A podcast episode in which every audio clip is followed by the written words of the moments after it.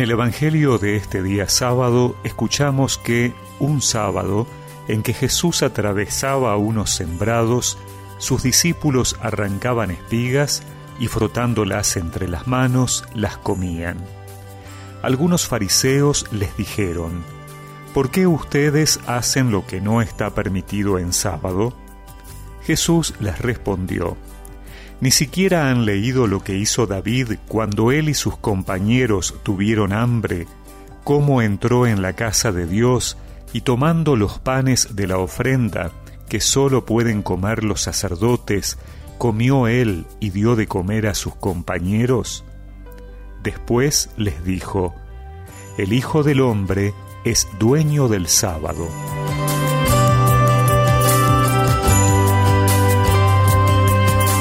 Los fariseos se escandalizan porque los discípulos de Jesús hacen lo que no está permitido en sábado.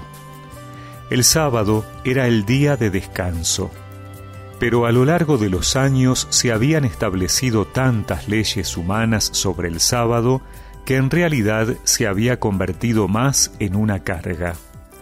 Lo importante era no hacer nada que tuviera la apariencia de un trabajo, aunque ello fuera en contra del bien de la gente. Como en el Evangelio que hemos escuchado, los discípulos tienen hambre y por eso sacan trigo, no para cosechar y guardar, sino por una necesidad del momento.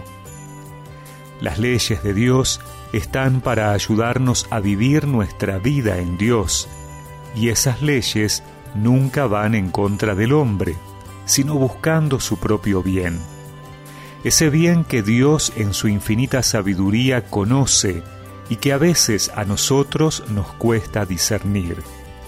Por eso las leyes de Dios son una guía segura. Las leyes son el medio para llegar a lo más importante, el bien del hombre, que es su comunión con Dios.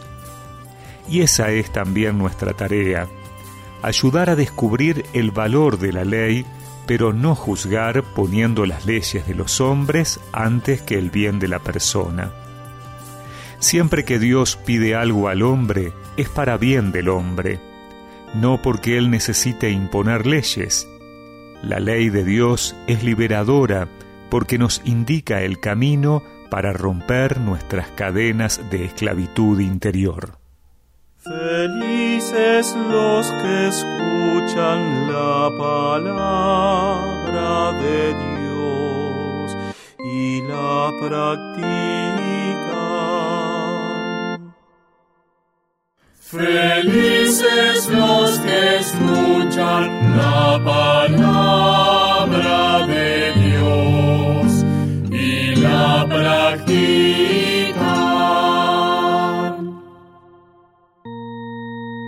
Feliz quien camina la ley del Señor, llevando una vida intachable.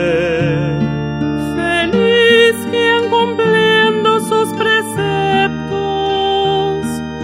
lo busca de todo corazón.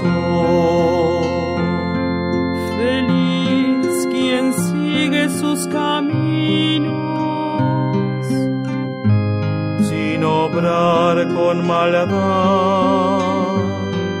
Feliz quien ama intensamente la ley del Señor.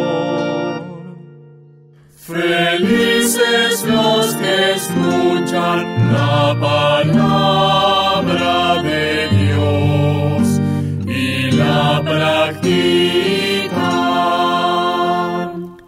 y recemos juntos esta oración.